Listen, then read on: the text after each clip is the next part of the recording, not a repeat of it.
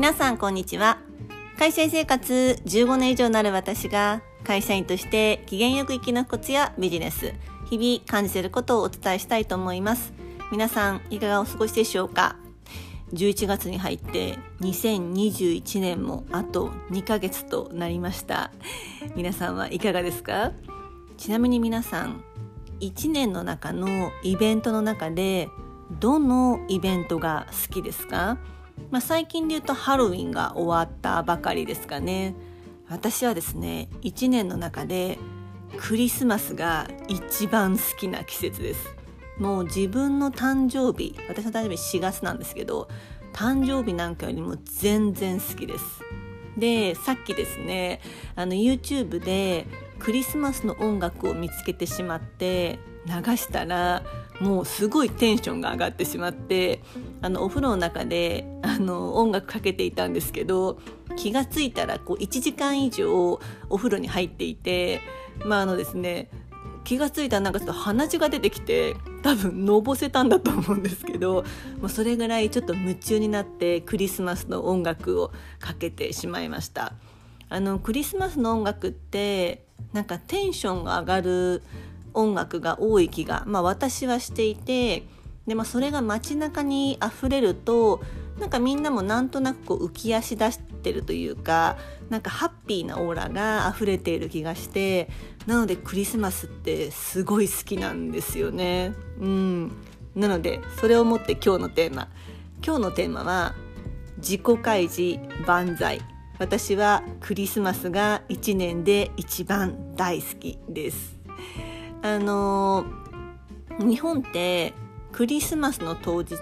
25日、まあ、一応25じゃないですか24が一番盛り上がるんですけれども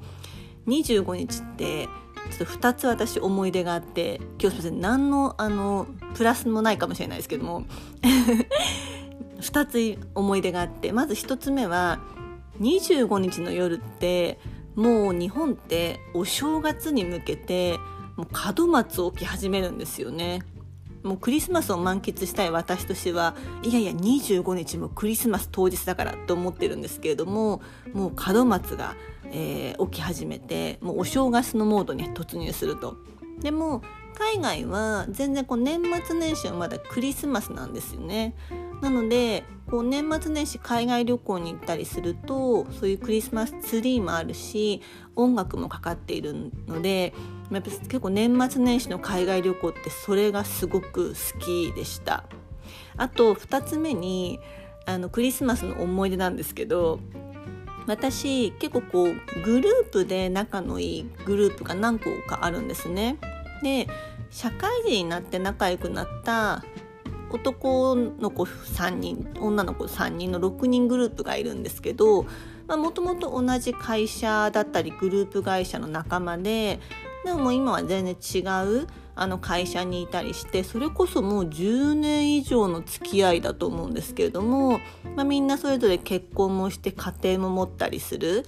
でもお互いのこう結婚式にも行っているし結婚する前から知っている仲間なので結構家族公認なこともあってなぜかですね、まあ、1年に何回かは会いたいよねってやっぱなっている仲間ででもなんか年末年始はみんな忙しいと。でそうなっても年に何回かは会っておきたいとなる時にいつもなぜか12月25日にみんな集まるっていう風なこう年に数回の時がいつも25日なんですね。っていうのが12月25日の私の結構こう毎年の恒例だったりします。で去年はまあちょっとコロナ禍でねできなかったんですけど確かその前の年は12月25日にあの6人でなんか中華を囲んだ写真がさっき出てきたのでああそんなことをしてたなっていうふうにちょっと思い出したりしました。んでやっぱりこうまあ私はですねそういう何人かのこう仲間を持つのが結構好きで、うん、みんな環境も違うし家庭持ってる人持ってない人独身の人独身じゃない人本当にバラバラなんですけどでも会うとすごく楽しいし波長が合うしなんか楽しいだけじゃなくて真剣な話もできるから私はそういう仲間との話がすごく楽しいし、うん、なんか、うん、私は常にこう誰かとそういうチームで動く誰かと一緒にいるっていうのがやっぱり好きだなっていうふうに改めて感じています。で、まあ、今日のテーマなんですけど、まあ、こうやって、まあ、自分のことを知るで私はクリスマスが好きだと。で何をしたら自分がテンションが上がるのかそのかっこ悪くてもダサくてもいいんですよ。まあ、私もクリスマスが好きって、まあ、どう思われるか全然わからないですけれどももう周りでから変な目で見られても全然いいと思うんです。